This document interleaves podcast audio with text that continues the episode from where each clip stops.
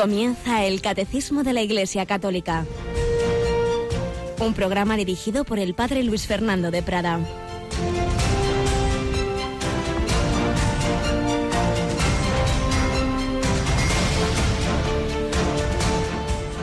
Alabados sean Jesús, María y José. Muy buenos días, mi querida familia de Radio María. Un día más Aquí estamos a los pies del Señor. Venimos a aprender todos de Él, que a través de la Santa Madre Iglesia nos va recordando y profundizando en la revelación, en lo que Él nos enseñó. Ojalá como María de Betania estemos ahí todos los días a los pies del Señor. Por un lado, en este, en este tipo de programas más, digamos, de, de, formación, de estudio, pero es imprescindible que yo luego lo convirtamos en oración, que tengamos momentos de no tanto usar la cabeza cuanto el corazón, ponerlo ante el Señor, estar muchas veces a solas con quien sabemos que nos ama, que decía Santa Teresa, que es la oración porque sí, podemos tener la cabeza bien formada, hay gente que tiene las ideas claras, como solemos decir, pero si eso no baja al corazón, pues claro, al final el cristianismo es, es, relación interpersonal, es amor. Si Jesús es una idea, simplemente, el cristianismo se reduce a una ideología. A veces hay personas que incluso esa ideología, digamos, les fanatiza, como vemos que ocurre en, a tantos eh, en, el, en el Islam, en cualquier religión puede ocurrir, puede ocurrirnos a nosotros. Y para que eso no sea así, tenemos que tener ese trato personal con el Señor y darnos cuenta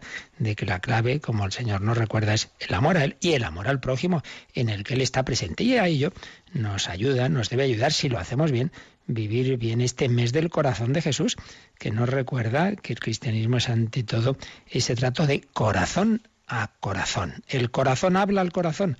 Era esa frase del cardenal Newman que tomó como lema de su viaje a Inglaterra el Papa Benedicto XVI cuando precisamente beatificó a John Henry Newman. Tenemos con nosotros hoy a Mónica Martínez. Buenos días, Mónica. Muy buenos días, padre. Bueno, pues ya estamos, fíjate, en ocho, el 8 de junio ya se nos ha pasado la primera semana de este mes del corazón de Jesús. ¿eh? Parece mentira, vuela el tiempo. Más que vuela. Vamos a recordar a nuestros oyentes que todos los días tenemos al menos cinco minutitos de meditar y de ponernos a los pies del corazón de Jesús, ¿verdad?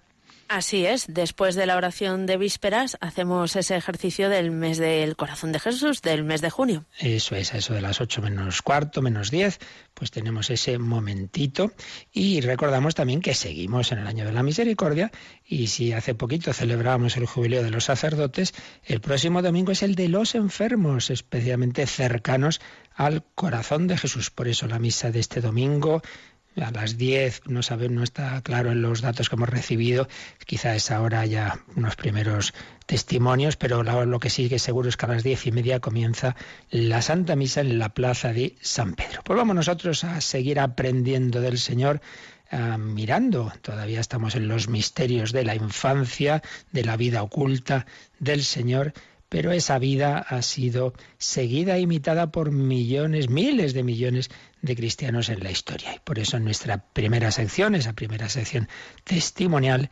seguimos mirando a esos testigos de Cristo, a esos que han tomado en serio lo de conocer, amar, imitar y seguir a Jesucristo.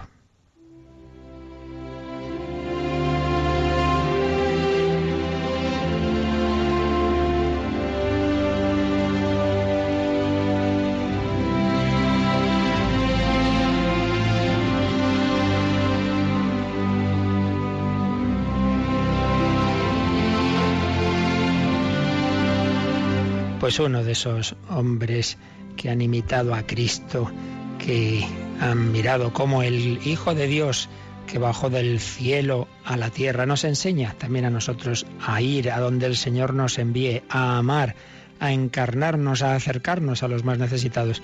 Uno de ellos, digo, es el padre Damián de Molokai. Ayer dábamos los datos clave de su biografía y ya recordando pues esos datos de este hombre que se fue a esa isla maldita en aquel momento donde estaban ahí recluidos de, tirados de mala manera digamos los leprosos que iban muriendo prácticamente abandonados él quiso estar ahí presente con ellos hasta que se contagió. Ayer ya dábamos esos datos pero hoy lo que vamos a hacer es leer resumida una especie de carta del padre Ángel Sanz, que va escribiendo a diversos testigos de Cristo sus reflexiones. Y le escribe así el padre Ángel Sanz al padre Damián, ya canonizado. Hay cartas que se deben escribir de rodillas. Esta, por ejemplo, ya sé que hoy todo el mundo se conmueve al recordar tu itinerario, pero entonces, en aquel tiempo de soledad, en el corazón del Pacífico, hasta algunos de quienes menos se podía esperar no acertar a comprenderte del todo. En efecto, había quien, incluso llegó a acusar al padre Damián de egoísta, es el colmo, pero también hay quien lo ha hecho en nuestros tiempos con la Madre Teresa. Un hombre que escribió, los vacilos de la lepra han anidado por fin en mi pierna izquierda y en la oreja.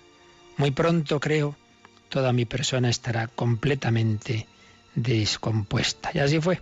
Si la lepra fue avanzando en el padre Damián, recordábamos ayer esa escena impresionante en que en cómo lo comunica al pueblo cuando está predicando la homilía de la misa y dice, vosotros los leprosos se para y dice, nosotros los leprosos. Se, encarnó, se hizo uno de ellos como el Hijo de Dios se hizo hombre y asumió nuestro dolor humano. Sigue esta carta del Padre Sanz. Ya por entonces te dirigías a tu gente, no solo en su lengua hawaiana, sino sobre todo en ese peculiar idioma de quien comparte el mismo dolor y se siente unido por el mismo destino, nosotros los leprosos. No necesitabas muchas palabras más. Hijos míos, les tenías dicho, estaré con vosotros hasta mi muerte. Eso les dijo y eso cumplió, murió allí. No dijo, bueno, pues ahora ya me voy a un hospital en otro lugar. No, no, no. Murió allí entre los leprosos como Jesucristo murió en la cruz. Tu vida fue una locura, una versión inacabada, pero auténtica del Evangelio. O si me permites, una llamada personalísima de Dios a la que supiste responder desde el primer momento.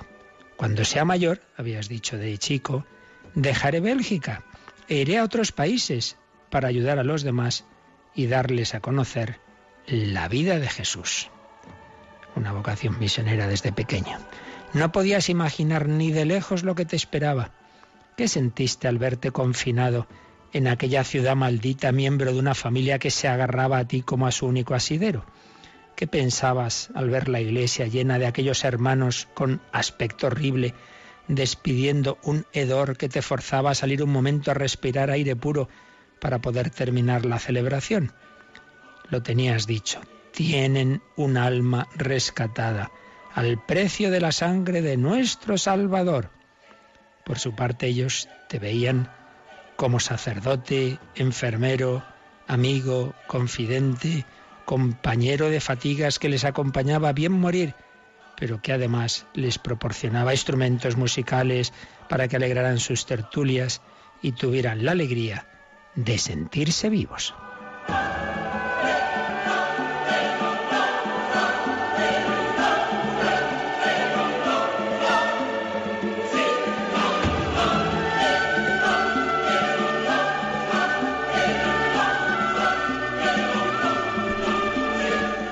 El subtítulo de tu epistolario Cartas del Padre Damián Leproso y el título que lo precede Una extraña felicidad.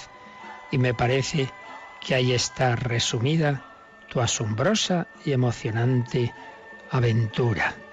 Confieso que me han sacudido la conciencia y más de una vez han hecho que se me nublaran los ojos frases que escribías como esta.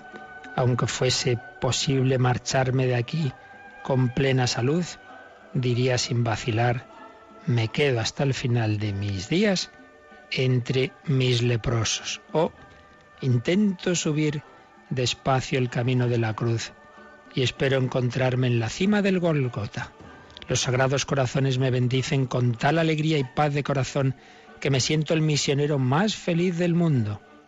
También escribías, sin la oración, un trabajo como el mío sería insostenible, pero teniendo a nuestro Señor al lado, puedo estar siempre feliz y contento. Si yo aceptase el más pequeño salario por mi trabajo, mi madre no me reconocería como hijo suyo. una gran bondad hacia todos, una tierna caridad para con los necesitados, una dulce compasión para con los enfermos y moribundos. Esta ha sido mi pedagogía. Eran frases que iba escribiendo en sus cartas, en sus apuntes el padre Damián. Y concluye esta carta al cielo que le escribe el padre Ángel Sanz al padre Damián. A tus 49 años, el 15 de abril de 1889, lunes santo, pronunciaste las palabras de Jesús, todo se ha cumplido, y cerraste los ojos en aquella zona de Molokai, rodeada de una parte por el océano y de otra por una cadena de rocas infranqueables. Un millar de leprosos se deshacían lágrimas. Años después, treinta y dos mil leprosos acudían a Pablo VI solicitando tu beatificación. Y años después, tu canonización ha tenido una fecha, 11 de octubre de 2009. No hay fuerza humana que pueda aceptar, amar y agradecer una historia como la tuya. Gandhi y Teresa de Calcuta te propusieron como modelo. El 1 de diciembre de 2005 fuiste elegido el belga más grande de todos los tiempos por la televisión abierta flamenca. Con razón se hizo célebre la invitación de aquel protestante de Berlín que escribía Viajeros de todas las naciones, cuando pasen ante el peñón de Molokai, saluden. Pero lo importante para ti no eran los títulos sonoros, sino la vivencia evangélica que te llevó a darte del todo por tu gente, cumpliendo lo que tu obispo había dicho al presentarte a los habitantes de aquella colonia de la muerte. Será un padre para todos los ama de tal manera que no vacilará en volverse uno de vosotros. Querido Padre Damián, son muchos los que al leer tu historia han sentido que ya no podían vivir como antes.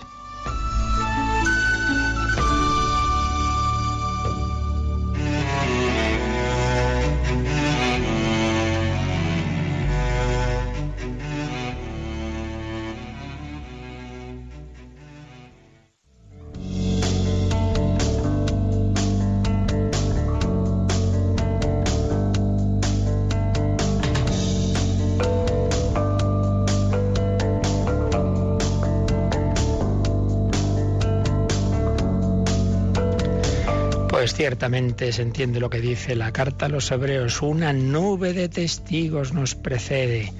Hombres, mujeres, niños, jóvenes, sacerdotes, religiosos, laicos, que han seguido a Jesucristo movidos por el amor a Él. Hay hombres que se entreguen a Dios porque hubo un Dios que se entregó a los hombres. Hay hombres que se van a lejanas misiones porque hubo un Dios que bajó a la más lejana misión del cielo a la tierra, hasta la cruz, hasta el Seol para resucitar y tirar de nosotros y llevarnos a la casa del Padre. Yo soy el camino, la verdad y la vida.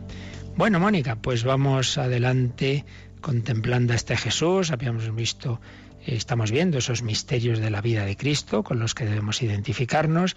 Vimos su nacimiento eh, y ayer estábamos comentando la vida oculta, veíamos cómo ese día a día de Jesús en Nazaret es tan importante para todos los cristianos y claro, también según la vocación de cada uno, ese sabernos santificar en, en, la vida de familia, de trabajo, de oración, en esa convivencia con unos, con otros, sin nada necesariamente espectacular, sino en ese día a día. Pero en esos más o menos 30 años o treinta y tantos de la vida oculta de Jesús, hay una escena especial. Ayer ya leíamos el número 534 que nos habla de esa escena especial que es lo que decimos, quizá no muy correctamente, la pérdida del niño Jesús perdido, no, es que se perdió, la verdad, pero bueno, el, la pérdida del catecismo dice el hallazgo de Jesús en el templo. Vamos a releer este número porque nos quedamos a medias en su comentario, 534.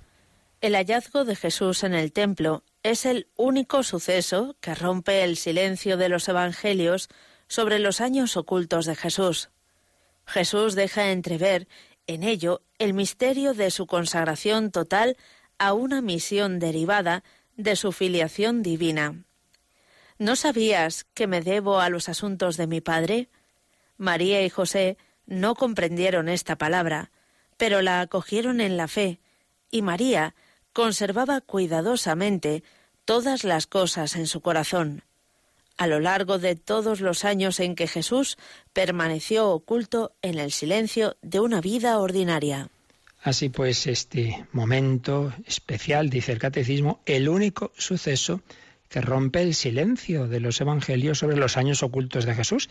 De lo demás se nos hace nada, una, una alusión en un par de versículos y, en medio de todos esos años solamente está esta escena como algo eh, que rompe esa, digamos, monotonía del día a día. Y en ello podemos ver, por un lado, una revelación de quién es ese Jesús. Claro, es ya una manera clara de decir, sí, sí, es el niño Jesús y está con María y José, sí, pero es el Hijo de Dios, es el Hijo de Dios. ¿Cómo nos has hecho esto? Mira que tu padre y yo te buscábamos angustiados. ¿Por qué me buscabais? ¿No sabíais que debía estar y hay una palabra, como pasa tantas veces en las traducciones, que hay quien traduce, no sabíais que debía estar en las cosas, en los asuntos de mi padre, como pone aquí el catecismo, pero otros traducen en la casa de mi padre. Claro, estaba en el templo de Jerusalén, que es el templo de Jerusalén, la casa de Dios, la casa de mi padre. Tu padre y yo te buscábamos. Bueno, tu padre adoptivo, San José, pero mi padre verdadero es mi padre celestial. Jesús ahí está mm, dejando clara esa su conciencia de quién es su Padre, su filiación divina. Tiene bien clarito que Él es el Hijo de Dios. Por ello, por un lado, esta escena es pues una escena de revelación del misterio de Cristo, que es Dios de Dios, luz de luz, eh, hijo eterno, engendrado por el Padre eternamente. Hay quienes arman líos y dicen, si es hijo, entonces hubo un tiempo en que no estaba el hijo, primero estaba solo el Padre y luego el hijo. No, hombre, eso es en, el, en el ámbito de las criaturas y en el ámbito humano, claro, primero hay un Padre y cuando llega una edad tiene un hijo. En Dios no es así. El Padre eternamente está engendrando a su Hijo. Pues ese Hijo coeterno con el Padre, que no sería Padre eternamente tampoco, si eternamente no tuviera su Hijo, pero ese Hijo se hace hombre y su naturaleza humana es así, tiene tiempo, esa empieza el momento de la encarnación y ahí está la figura de San José, pero no, no es hijo biológico de San José. ¿No sabíais que debía estar en la casa de mi padre, dedicado a los asuntos a las cosas de mi Padre. Por ello, el catecismo, por lo primero que nos dice, es que ahí Jesús deja entrever el misterio de su consagración total a una misión. Claro, es el primer misionero enviado por el Padre en misión, no a Molokai, sino a la tierra, a la humanidad. Es un misionero que tiene una, que está consagrado a esa sumisión, pero a su vez todo ello deriva de quién es, es el Hijo eterno de Dios. Cuando levantéis en alto al Hijo del Hombre sabréis que yo soy. Comentábamos esta frase hace ya tiempo. Yo soy, el yo soy de Yahvé, de la zarza ardiente, es, es ese Jesús consagrado al Padre. Entonces dice el catecismo, y ayer ya leíamos el texto del Evangelio, que María y José no comprendieron esta palabra, no, no acabaron de entender qué les quería decir. Hombre, ¿cómo no te vamos a buscar? Estamos aquí locos tres días buscando y nos dices que por qué te buscábamos. Pues no entendieron, pues normal que no lo entendieran. Pero la acogieron en la fe. Entonces aquí también tenemos una enseñanza para nosotros. La fe no es entender, es fiarse. Muchas veces el Señor nos desconcierta. Dice, yo no entiendo la providencia. Pasa esto, pasa lo otro. Gente buena que, le va muy mal. Esta persona joven que podía haber hecho tanto bien va y muere. Aquel otro que es más malo que la quina, pues ahí sigue haciendo maldades. Y no entendemos, no entendemos. Fíate. La fe no es entender, es fiarse. Como no pretendas tener en, en, tu pequeña cabecita todos los datos de la historia de cada uno. Eso lo tiene la mente infinita de Dios. Él sabe lo bueno, lo malo, y sabe en ese plan divino, pues sabe el Señor sacar bien del mal. Y al final de la historia, al final, cuando el Señor nos dé luz sobre lo todo lo que ha ocurrido, pues entenderemos muchas cosas que aquí no entendemos. Bueno, entonces, si María y José la, Inmaculada, la llena de gracia, San José, los dos, las dos personas humanas pues más santas, eh, no comprendieron, bueno, pues no nos extraña que a veces nosotros no entendamos, no, hay que no tengo fe, hombre, no es que no tengas fe, es que, te, te supera, te desconcierta el Señor, bueno, pues fíjate. Y en efecto dice, no comprendieron la palabra, pero la aceptaron, la acogieron en la fe. Y no solo eso, sino que María conservaba cuidadosamente todas las cosas en su corazón a lo largo, no solo ese día, sino a lo largo de todos los años en que Jesús permaneció oculto en el silencio de una vida ordinaria. Es decir, muy importante, ¿no? El perseverar en la oración, el estar contemplando a Jesús, lo que la Virgen hacía, simplemente estando ahí en Nazaret, veía a Jesús, le escuchaba, pues es lo que nosotros estamos llamados a hacer en la vida de oración contemplar a Cristo, lo que San Ignacio Loyola propone en los ejercicios espirituales y nos, y nos recuerda el, el, catecismo en un número que ya leímos, la contemplación, esa, esa mirada al Señor. Yo le miro y Él me mira. Ver las personas, ver a Jesús en nuestra oración, escuchar lo que hablan, fijarse en lo que hacen. Oración. Una oración que el propio Jesús evidentemente hacía.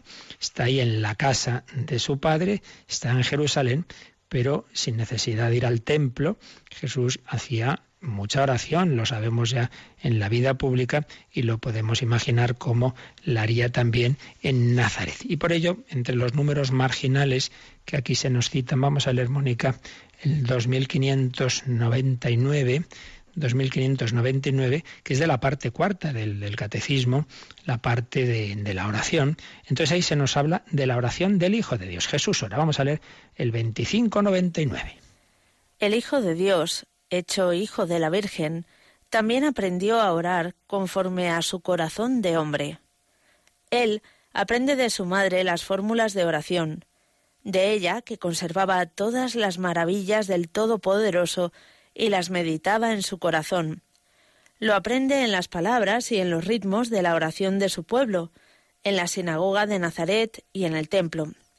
Pero su oración brota de una fuente secreta distinta, como lo deja presentir a la edad de los doce años. Yo debo estar en las cosas de mi Padre. Aquí comienza a revelarse la novedad de la oración en la plenitud de los tiempos, la oración filial, que el Padre esperaba de sus hijos, va a ser vivida por fin por el propio Hijo único en su humanidad, con los hombres y en favor de ellos. Es un número precioso en que nos habla de la oración de Jesús ya en la plenitud de los tiempos. Por un lado, fijaos que dice que aprendió, aprendió, claro, como, como hombre, pues aprendió a orar conforme a su corazón de hombre y aprendió, dice, de su madre.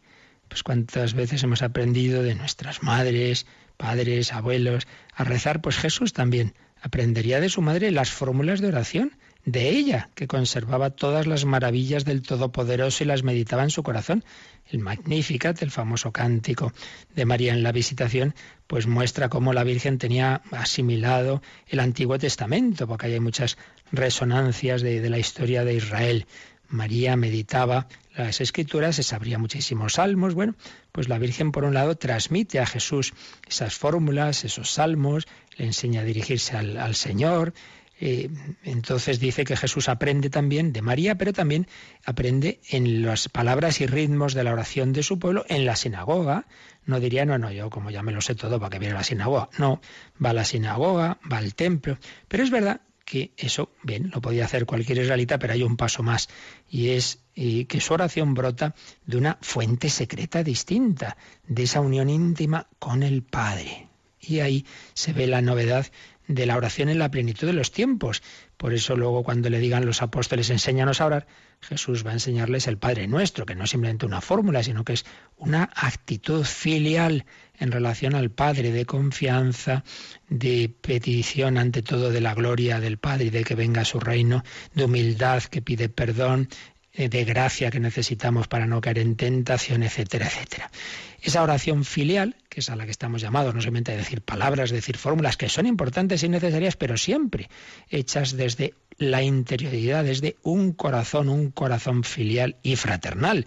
Perdona nuestras ofensas como perdonamos. La oración cristiana nunca nos evade, nos separa del mundo ni rompe esa relación con los hermanos, sino al revés, sino hace que ésta sea verdaderamente vivida en el amor, en el amor que mm, si amas al Padre, amas a los hijos del Padre, amas a los hermanos. Oración filial del Señor.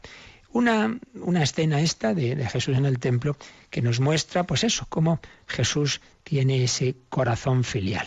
De hecho, eh, señalan los, autores, cómo, si os fijáis, eh, es la primera frase que tenemos mm, del niño Jesús en los evangelios. Hasta, esta edad de 12 años no, no nos ha aparecido en ningún evangelio un momento en que Jesús diga algo. Entonces, la primera frase que nos consta, que, aparece en los evangelios como dicha por Jesús, es esta, ¿no?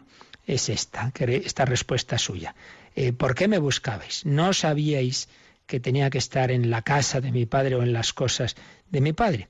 Y digo que señalan los, los comentaristas del Evangelio que las primeras palabras de Jesús, conservadas por los evangelistas, igual que las últimas, nos van a hablar del Padre. Padre, a tus manos encomiendo mi espíritu. Esas fueron las últimas y las primeras no sabíais que debía estar en la casa o en las cosas de mi Padre. Por ello nos está diciendo este, estas palabras de Jesús, que el Padre es, es el núcleo de la vida de Jesús, el supremo interés de Jesús, el término de la entrega de su vida. Y por supuesto, con el Padre los hombres, porque el Padre le ha enviado a salvarnos a nosotros los hombres. Es esta escena de Jesús en el templo, de la que nuestro gran Quevedo decía, vulgarmente llaman esta fiesta el niño perdido, sin fundamento, porque ni sus padres le perdieron ni él se perdió. ¿Por qué me buscáis si no me he perdido? Soy templo y estoy en el templo. Soy rey y oigo y pregunto y respondo. Soy hijo y hago la voluntad de mi Padre. ¿Por qué me buscáis con dolor? Es de los literatos del siglo XVI sabían mucha teología. Soy templo y estoy en el templo. Claro, si es que estaba no es casualidad, está en el templo y luego él dirá, destruid este templo y en tres días lo edificaré porque el verdadero templo era, es él mismo, el cuerpo de Cristo, es esa manifestación de Dios. Pero ya hacíamos ayer alusión que ya más allá de todos estos significados teológicos tan profundos de, quién es ese Jesús, de la revelación de Cristo como Hijo de Dios, aquí ahí siempre se ha visto una enseñanza también para los cristianos. ¿Cuál? Pues si ayer decíamos la importancia, hablábamos de la importancia de la vida ordinaria en familia, de la obediencia de los hijos a los padres, de la caridad, pero también señalábamos que a veces se puede dar una contraposición entre lo que Dios pueda pedir y lo que puedan gustarle a los padres. Y esto se da pues cuando llega un momento en que Dios llama a una determinada misión o vocación y a veces, y cada vez más ocurre por desgracia, los padres se oponen. Entonces, claro, si el hijo menor de edad, evidentemente, pues ahí se está manifestando eh, que, bueno, pues que, lo que tiene que hacer ese hijo es, es, obedecer, pero claro, si ya llega un momento de su madurez y está discernido y ante Dios cree que tiene una determinada vocación o misión y los padres no lo ven, pues ¿qué le vamos a hacer? Ahí se da ese conflicto, como cuando se da a veces con las autoridades civiles, en que hay que decir, como San Pedro ante el Sanedrín, hay que obedecer a Dios antes que a los hombres. Y esto, como digo, pues se da mucho, se da mucho cada vez más, porque ocurre, eh, me acuerdo haber oído de joven una frase que, cuando la oí, no digo, ¿qué querrá decir esto? A un gran seglar, eh, hablando a padres de familia, les decía, muchas veces los padres quieren que los hijos sean buenos, pero no demasiado buenos querrá decir esto. Y luego ya de sacerdote lo entendí. Padres, hablamos en general, evidentemente, muchos padres quieren que los hijos sean buenos, que no se metan en malas cosas, que no beban, que no se metan en la droga, incluso si son creyentes que vayan a misa los domingos, pero no demasiado buenos. Y esto lo he visto yo. Lo he visto yo en parroquias, lo he visto en sitios. Eh, Ay, qué bien, mi hijo ya viene aquí a la parroquia y tal. Y luego, oiga, pero, joder, ¿por qué tiene que venir aquí tanto a la iglesia? ¿Y por qué ella a misa todos los días? ¿Y por qué? Y ya es demasiado, ¿no? Yo recuerdo una madre de, un chico, pues eso, que una vez pues que, le parecía demasiado, que su hijo estaba metiendo en el grupo de jóvenes. Luego resulta que se fue uno de estos viajes de, de fin de, de, estudios de, con 18 años y que muchas veces son viajes de perdición y volvió hecho una pena y a los dos meses o así la misma madre me vuelve, ay, si puede hacer algo por mi hijo que vuelve casi todas las noches bebido y tal y claro, pues uno creo que tuve paciencia y caridad, pero ganas me daban de decir, hombre, si hace unos meses me decía que no se metiera tanto en la iglesia y es que se pretende que los jóvenes eso sean así muy moderaditos y ni, ni mucho ni, pero hombre, que, que, eso no puede ser, que estamos llamados a, amar al Señor y seguirle, y si alguno de ellos, algunos de ellos Dios les llama una vocación especial, hombre, los hijos son de Dios, no son tuyos, y yo lo he visto, incluso en padres a veces muy católicos, pero cuando llega un tema de la vocación, madre mía, las, que se organizan, y a veces auténticos dramas, eh, pero vamos, muy serios, como el de una chica que, que desde pequeña sentía una vocación contemplativa, un convento de clausura y vamos, su padre, que, que nadie se le ocurriera, pues vamos, la llevó a amenazar físicamente y cosas muy serias. Y entonces cuando llegó a los, a los 18 años, pues la pobre chica se, se presentó en la comisaría y dijo, mire, me pasa esto, soy mayor de edad, me voy a tal sitio, a tal convento, mi padre está en cota y en efecto, menuda la que organizó fue tremendo. Bueno, y precisamente a raíz de aquello que, que ocurrió, pues mi amigo, padre, hoy sacerdote entonces, ¿no?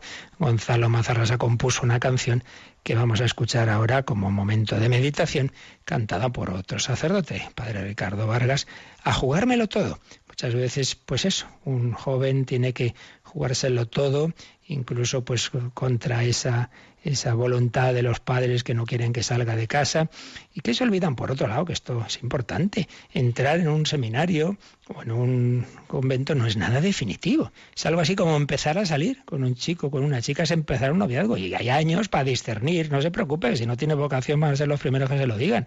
Si no interesa que se quede nadie sin vocación, pero él la tiene, va a ser feliz, hombre. Y luego también hay que decir, ese mismo caso al que estoy haciendo ilusión y al que se refiere esta canción, hay que decir que luego al cabo del tiempo, cuando se ve que esa es la vocación y que el hijo está feliz, pues yo vamos, prácticamente en todos los casos que conozco, no sé si con alguna mínima excepción, al cabo de los años, pues también los padres lo reconocen y están contentos. Incluso ven que muchas veces ese hijo está más pendiente de ellos que otros que están en el mundo, pero que no les hacen mucho o ningún caso. Por ello, si me escucháis, pues padres que os pueda pasar esto, fiaros, hombre. Y naturalmente tiene que ser que, el hijo no sea un alocado, ahí se va, pero sí, ya digo, que precisamente que entrar en una institución, en seguir, dar esos primeros pasos de una vocación no es nada definitivo, es precisamente probar, porque a veces no hay más remedio que ir a un sitio para ver si es mi vocación. Pues igual que hay que empezar a salir y un tiempo de noviazgo para ver si me debo casar con esta persona. Bueno, pues déjale, si él cree que tiene esa vocación, pues que, vaya allí y si la tiene, pues será muy feliz y si no, pues ya se lo dirán y no pasa nada. Y todo lo que haya aprendido le vendrá muy bien, como tantos casos podría yo contaros. Vamos a pedir al Señor que Él fue capaz de de dar ese disgusto a sus padres, de, hacerles, eh, sin que buscara hacerles sufrir directamente, pero lo que sí buscó fue enseñarnos que Dios es lo primero, que Dios es lo primero y que hacer su voluntad a veces implica permitir el sufrimiento de personas queridas, como los padres, aquí María y José, pero Jesús nos enseñó el Padre es lo primero. Y así muchas personas han seguido una misión, una vocación, aunque mm, sus propios familiares no lo hayan entendido.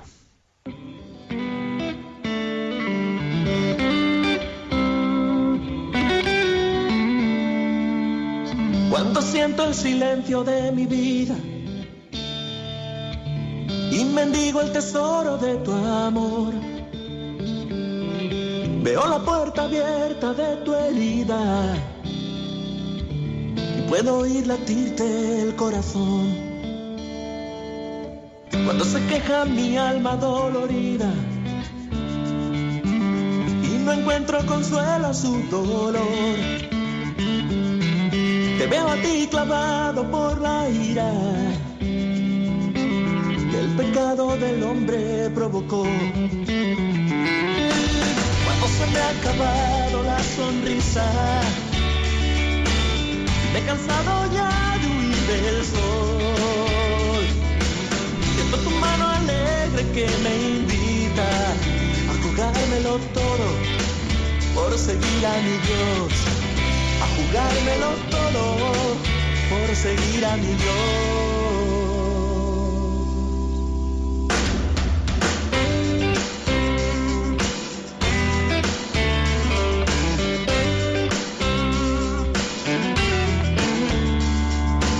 A puerta de ensayar la despedida, me ha escapado el tiempo del reloj. Solo me acuerdo ya de la alegría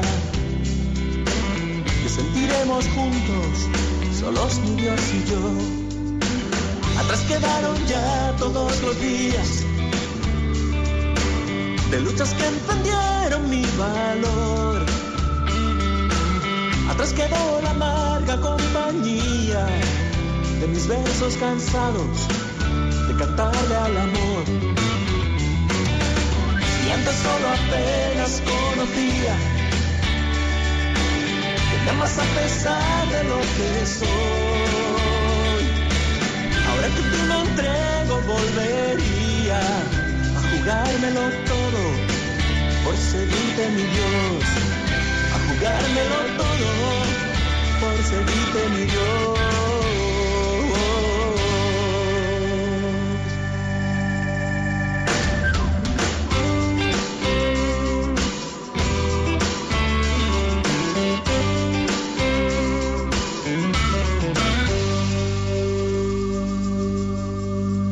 Están escuchando el Catecismo de la Iglesia Católica con el Padre Luis Fernando de Prada. A jugármelo todo por seguir a mi Dios. La verdad es que hay muchos jóvenes heroicos que contra viento y marea, eh, apoyados en el Señor, en la Virgen, pues se lo han jugado todo y han tomado esa decisión no suya, sino entendida, entendiendo que era el Señor quien se lo pedía y quien les daba la gracia, porque humanamente hubiera sido imposible en muchos casos ese desgarrón, ese jugárselo todo, realmente ese dejar todo por seguir al Señor. Pues es lo que nos enseña esta escena. Bueno, pues con esto termina lo que sabemos lo que nos cuentan los evangelios y lo que nos dice el catecismo sobre la etapa más larga de la vida de Jesús. No tenemos más cosas especiales. Ya os decía ayer que luego hay muchas elucubraciones de los evangelios apócrifos y, de muchas cosas que no tienen fundamento histórico. Bueno, pues que uno quiera lo, quiere creer algo de eso haya él. Pero desde luego lo único que está claro es que nuestro Señor llevó una vida humilde, oculta, de oración, de trabajo, de familia, y esta escena que nos enseñó que el Padre es lo primero. Y podemos deducir por todo lo que vemos en los Evangelios que en esos años moriría San José, patrono de la buena muerte, porque qué mejor muerte que entre el Hijo de Dios Jesús y María. Por eso aprendamos y enseñemos a los niños esas jaculatorias todas las noches y ojalá pues las podamos decir o la digan a nuestros oídos en la hora de nuestra muerte. Jesús, José y María, asistidme en mi última agonía. Moriría San José, se queda la Virgen con Jesús y llega ese momento humanamente duro también de que Jesús también se tiene que ir. Jesús se va de casa. Jesús se despide de la Virgen, deja a su queridísima madre, que tendría unos 50 años quizá, pues la deja sola. Tiene que irse a cumplir la misión que el Padre le ha encomendado, se va a ir al Jordán y se va a ir al desierto, va a tener esos 40 días de desierto y luego va a empezar ya su vida pública de vez en cuando se van a encontrar Jesús y María. De hecho, el primer gran milagro, las bodas de Cana, pues eh, está ella allí y en otros momentos el Evangelio la menciona, pero eso no quita que claro, que ya era dejar la casa, eh, la Virgen estaba ahí tan contenta, pues viviendo esos treinta, treinta y tantos años con su Jesús, y ya Jesús se va, Jesús se ha ido, pero ella no se siente sola, ella está siempre llena de Dios. A Jesús le humanamente también sería un desgarrón al corazón, el Hijo de Dios tiene corazón humano, pero lo primero es el Padre, ya lo había mostrado a los 12 años. Por eso entramos ya en un nuevo apartado del, del, catecismo. El apartado se llama Los misterios de la vida pública de Jesús. Los misterios de la vida pública de Jesús después de haber visto los misterios de la infancia. Entonces con este apartado pues ya tendremos eh, bastantes números hasta que ya pasemos a otro artículo, el artículo cuarto del credo, que ya nos va a hablar de la pasión. Jesucristo padeció bajo el poder de Poncio Pilato, fue crucificado, muerto y sepultado. Pero hasta entonces, como digo, pues claro, el catecismo nos va a dar los rasgos principales de la vida pública de Jesús, comenzando, pues comenzando por el principio de esa vida pública que fue el bautismo de Jesús. Por eso el primer titulillo, el primer apartadillo dentro de este apartado de los misterios de la vida pública de Jesús es el bautismo de Jesús, con el cual pues vamos a empezar nosotros. Pero antes leemos la introducción de Monseñor José Rico a este, a este, estos apartados, a estos números del catecismo. El comienzo de la vida pública de Jesús es su bautismo por Juan en el Jordán. Los cuatro evangelistas, fijaos los cuatro, refieren el acontecimiento, cada uno como siempre con algunos matices. San Mateo destaca la superioridad de Jesús sobre Juan Bautista, con un diálogo entre ambos que precede al bautismo. Ahora lo leeremos. San Marcos es más escueto, suele serlo, y se limita a referir el hecho. San Lucas subraya el alcance colectivo del bautismo que Juan administraba cuando todo el pueblo era bautizado y presenta a Jesús en oración, también muy de San Lucas, que una de sus acentuaciones, uno de los aspectos en que se suele fijar más es en la oración de Jesús y cómo antes de los momentos así como más importantes se nos dice que Jesús estaba orando. Y San Juan, por su parte, tiene un esquema propio. Siempre sabéis que los tres primeros evangelios, Mateo, Marcos y Lucas, eh, son bastante parecidos, llamamos los sinópticos, se pueden poner en una sinopsis y ver que hay mucho en común. Y San Juan, que se escribe después, tiene otro estilo y completa cosas que los otros no han dicho y no dice cosas que los otros han dicho. Bueno, pues sigue un esquema propio y recoge el testimonio del Bautista y refiere algunos detalles propios de la revelación del Padre y del descenso del Espíritu Santo sobre Jesús. También ahora lo leeremos. Señala don José Rico Pavés, la historicidad del acontecimiento es indiscutible. El bautismo de Jesús pertenece a la tradición mejor atestiguada.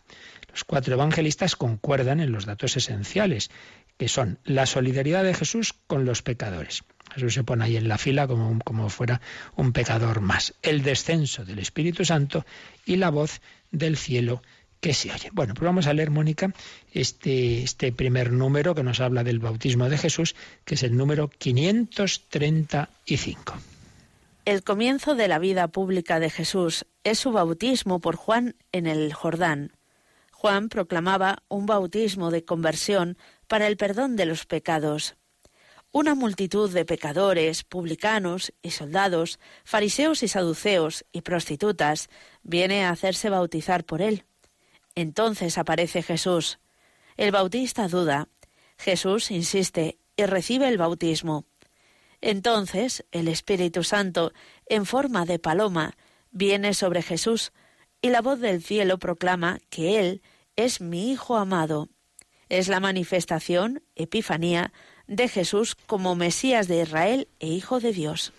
Manifestación o Epifanía. Ya comentábamos, si os recordáis, que la Iglesia entiende que la Epifanía y tiene varios momentos, pero hay tres fundamentales. El, el, que por excelencia llamamos la Epifanía, esa fiesta de los que nosotros tradicionalmente decimos de los Reyes Magos, ¿verdad?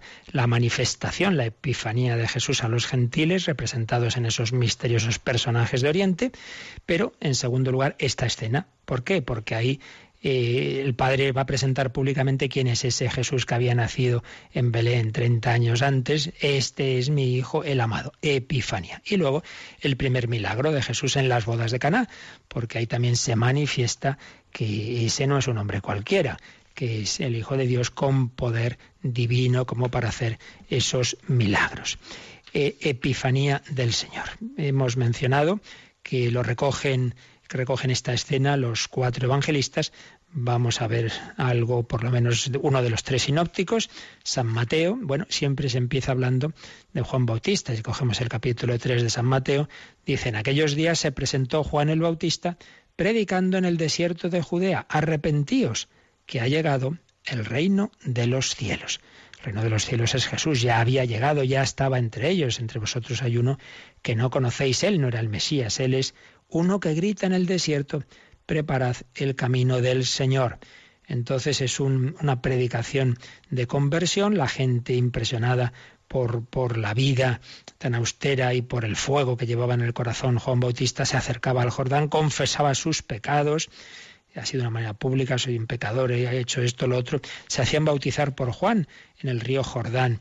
Es un bautismo de preparación. Y resulta, y aquí viene la gran sorpresa, que se va acercando esos pecadores, toda esa gente a Jesús, eh, perdón, a Juan, y de repente Juan se fija que llegó Jesús y se presentó a Juan para hacerse bautizar por él. pobre Juan, iluminado por Dios, dice, este, es este, este es mi primo, este, pero que mi primo es el Hijo de Dios. Por eso dice Juan, dice Mateo 3, 14, eh, perdón, eh, Juan intentaba impedírselo diciendo, yo necesito dejarme bautizar por ti y tú vienes a mí. Pero, hombre, ¿cómo que te bautice yo a ti? Serás tú a mí, ¿no? Tú vienes a mí. Fijaos, es esa misma actitud que tendrá después el centurión. No soy digno de, de que entres en mi casa, pero una palabra tuya bastará para sanarme. Así debemos sorprendernos de que el Señor venga a mí, que es la comunión, que Dios viene a mí. Tú vienes a mí. Como Isabel se sorprendió y dijo, pero ¿de dónde a mí que la madre de mi Señor venga a mí? Pues Juan decía, pero hombre, ¿cómo que te bautice yo a ti? Pero Jesús le dijo, permíteme eso ahora, pues así nos conviene cumplir todo lo que es justo, todo lo que está en los planes de Dios. Y entonces, pues nada, Juan bautiza en ese bautismo simbólico a Jesús. Y en cuanto se bautizó Jesús, subió enseguida del agua, se le abrieron los cielos y vio al Espíritu de Dios que descendía como una paloma y venía sobre él. El Espíritu de Dios como simbolizado en la paloma y venía sobre él. Y una voz desde los cielos dijo, este es mi Hijo querido, mi Hijo amado, en quien me complazco. Fijaos que es una escena de revelación, de epifanía de quién es Jesús, pero también es una escena trinitaria, porque ahí se está oyendo la voz del cielo, la voz del Padre, este es mi Hijo, Padre, Hijo y el Espíritu Santo, claro, como, como es mucho más difícil a ver cómo se manifiesta el Espíritu Santo. Bueno, pues tenemos ese símbolo de la paloma. Mónica, entre los números marginales que aquí se nos señalan, precisamente hay uno, el 701, que nos habla de la paloma, porque eso está más adelante cuando se habla del Espíritu Santo, pero como aquí nos viene bien, vamos a leer ese 701 a ver si entendemos un poquito al menos por qué la paloma es símbolo del Espíritu Santo.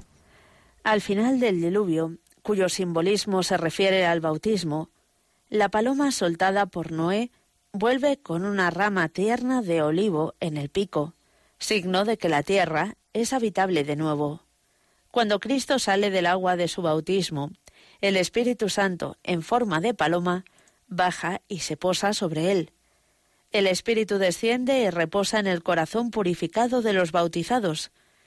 En algunos templos, la Santa Reserva Eucarística se conserva en un receptáculo metálico en forma de paloma, suspendido por encima del altar.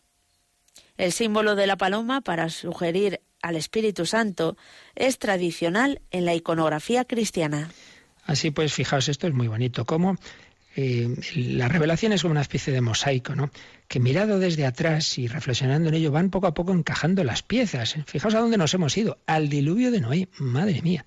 Ese, diluvio, esas aguas purificadoras, esa humanidad corrompida, pero una humanidad que renace en esa arca de Noé y la señal de que ya la tierra es habitable es una paloma. Bueno, pues una paloma eh, ahora eh, desciende sobre Cristo y nos está diciendo que ahora, dice aquí el catecismo, el Espíritu Santo reposa en el corazón de los bautizados. Y se ha hecho alusión a un aspecto de la iconografía cristiana que quizá conocemos poco, porque en España al menos no es frecuente esto que aquí dice, que en otros lugares sí, sobre todo siglos pasados, y es que nuestro sagrario, al principio muchas veces lo que se hacía era una paloma de, plata, una paloma metálica, mm, suspendida por encima del altar, pues con una cadena, etcétera, eh, se llamaba porque en latín columba es, paloma, y ahí estaban las sagradas formas, eh, la reserva eucarística.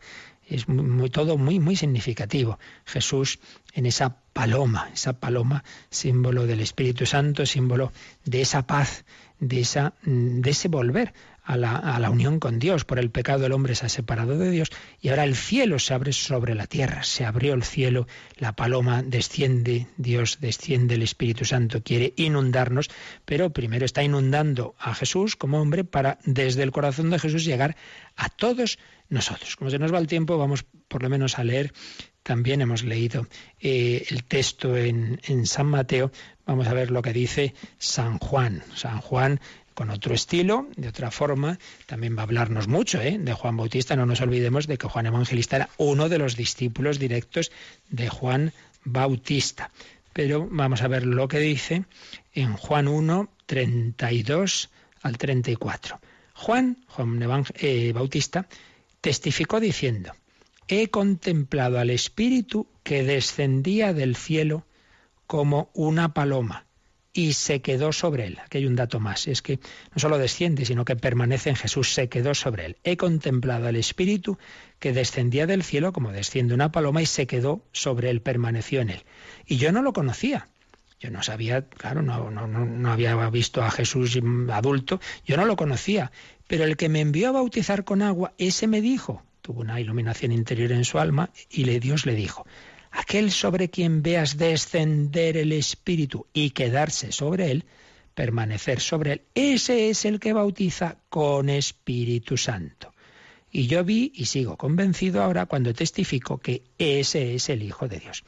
El Padre le ilumina y le dice, ese es mi Hijo amado, aquel sobre quien veas descender el Espíritu. Y ese es el que bautiza con Espíritu Santo. Porque claro, el bautismo de Juan era un signo de conversión, era preparación a recibir al Señor, pero el que va a bautizarnos, el que va, y esto ya lo veremos los próximos días, a profundizar qué es eso del bautismo, el que va a mm, sumergirnos en, en la divinidad, yo te bautizo, yo te empapo de Dios, yo te consagro al Padre, al Hijo, al Espíritu Santo, te meto en el agua, esa agua divina, esa agua de la naturaleza divina, la gracia, la corriente del Espíritu Santo. El que puede hacer eso no es Juan Bautista, un hombre no puede darnos la divinidad, es Jesucristo, el Hijo de Dios hecho hombre, nos da a participar de su propia naturaleza divina, de su, de su, eh, de esa nos va a dar la comunicación de su Espíritu, el Espíritu Santo el amor de Dios ha sido derramado en nuestros corazones por el Espíritu Santo que se nos ha dado. Bueno, como veis, una escenita que uno diría, bueno, una cosa así que pasó, madre mía, qué trasfondo tiene y mucho más que nos queda, que iremos viendo si Dios quiere en próximos días. Bueno, pues lo dejamos, estas cosas hay que, os decía antes, reposarlas en la oración, ante el Emmanuel, ante el Dios con nosotros, y si queréis ahora alguna pregunta, consulta sobre este u otros temas, comentarios, pues rápidamente nos quedan unos poquitos minutos.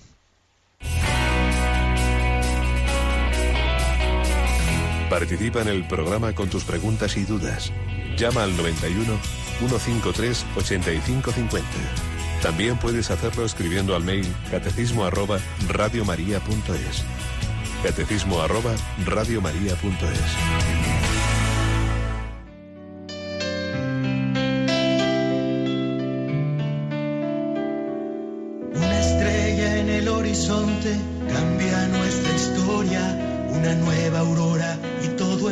a partir de ahora.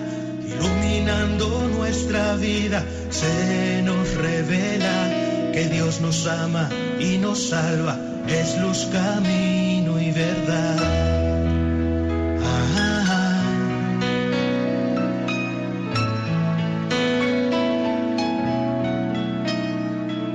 Un solo Dios y una sola fe unen misma esperanza la que nos abraza. Con el Papa en obediencia, construyendo nuestra iglesia, roca firme, siempre nueva en Cristo Jesús, siempre fiel. Bajo la misma luz, bajo su misma cruz, cantando a una voz.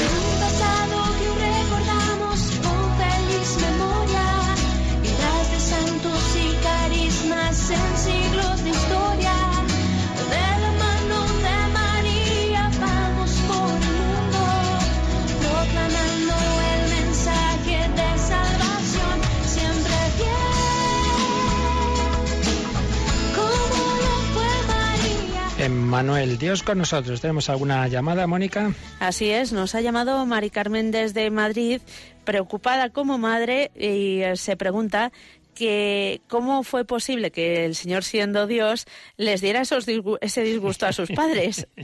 bueno, pues ya creo que lo hemos dicho, evidentemente no quería dar el disgusto como tal, pero bueno, si era la voluntad del Padre eh, hacer eso, quedarse en el templo, pues tenía que hacerlo y podemos, ya digo, podemos intuir, claro, con certeza no sabemos exactamente el por qué, ¿no? Pero podemos intuir que es la razón que he dicho, dar ejemplo a tantos millones de personas que en la historia por hacer la voluntad de Dios han tenido que, sin quererlo directamente nadie, pero que así son las cosas, hacer sufrir. Por ejemplo, cuando Santo Tomás Moro eh, es detenido, su mujer y su hija le dicen, tú, tú, pues, pues venga, no disimula y, y, si hace falta, pues, pues acepta lo que dice el rey. Dice, no puedo, mi conciencia está por delante, ¿cómo voy a traicionar a la iglesia y al papa? Pues claro, hace sufrir, claro, vaya que se hace sufrir, se queda su mujer viuda, eso, pues sí, pero, pero es que tiene que, es así, Dios está por delante de todo, el martirio pues muchas veces se da y hay que poner al Señor por encima de la propia vida. Entonces no es que quiera hacer sufrir a sus padres, ¿verdad? Pero a veces lo que el ejemplo que os he puesto también antes, hay hijos que siguiendo la vocación disgustan a sus padres, luego al final se alegran, pero esto pues muchas veces pasa así. ¿Qué más? También nos ha llamado Pilar desde Valencia y nos pregunta que en tiempos antiguos, como los de Noé, por ejemplo, eh, ¿cómo podían ellos purificar sus pecados? Bueno, ahí ya entramos, claro, en todo ese terreno, ¿no? De lo anterior a, a Cristo, ¿no? Pues mira, con, con, certeza no lo sabemos. Hay que el dato es que siempre el Señor ha, tenido una relación con los hombres. Entonces, antes de que se nos dieran los medios tan maravillosos y extraordinarios que el Señor nos ha ofrecido a través de, la revelación plena, ¿no? De la encarnación y en concreto a través de la Iglesia, pues antes de eso era algo más, digamos, una, en, la conciencia, ¿no? cada persona, pues toda persona humana, y esto también pasa hoy día, ¿no? En aquellos que no han recibido el Evangelio en su corazón, en su interior, pues hay algo que les lleva a mirar hacia el cielo, a pedir perdón a Dios de lo que han hecho mal. Entonces eso, la gracia de Dios siempre actúa, Dios, su, gracia y su Espíritu Santo llega a todos los hombres en todos los tiempos, por Cristo, evidentemente, ¿eh? en, antes de que llegara Cristo, en atención a lo que iba a ser la redención de Cristo. Esa gracia llega al corazón y el corazón del hombre, pues ante eso puede eh, seguir esa inspiración o no, claro, porque somos libres, pero si la sigue, pues ser humilde y pedir perdón. Muy bien, pues seguiremos, seguiremos mañana eh, profundizando con la gracia de Dios, sin la que no hacemos nada, en esta escena tan, tan ilustrativa del bautismo del Señor. Y recordamos, hemos sido bautizados en el nombre del Padre y del Hijo y del Espíritu Santo, bueno, pues recibimos ahora también la bendición de las tres personas de la Santísima Trinidad. La bendición de Dios Todopoderoso, Padre, Hijo y Espíritu Santo, descienda sobre vosotros. Alabado sea Jesucristo.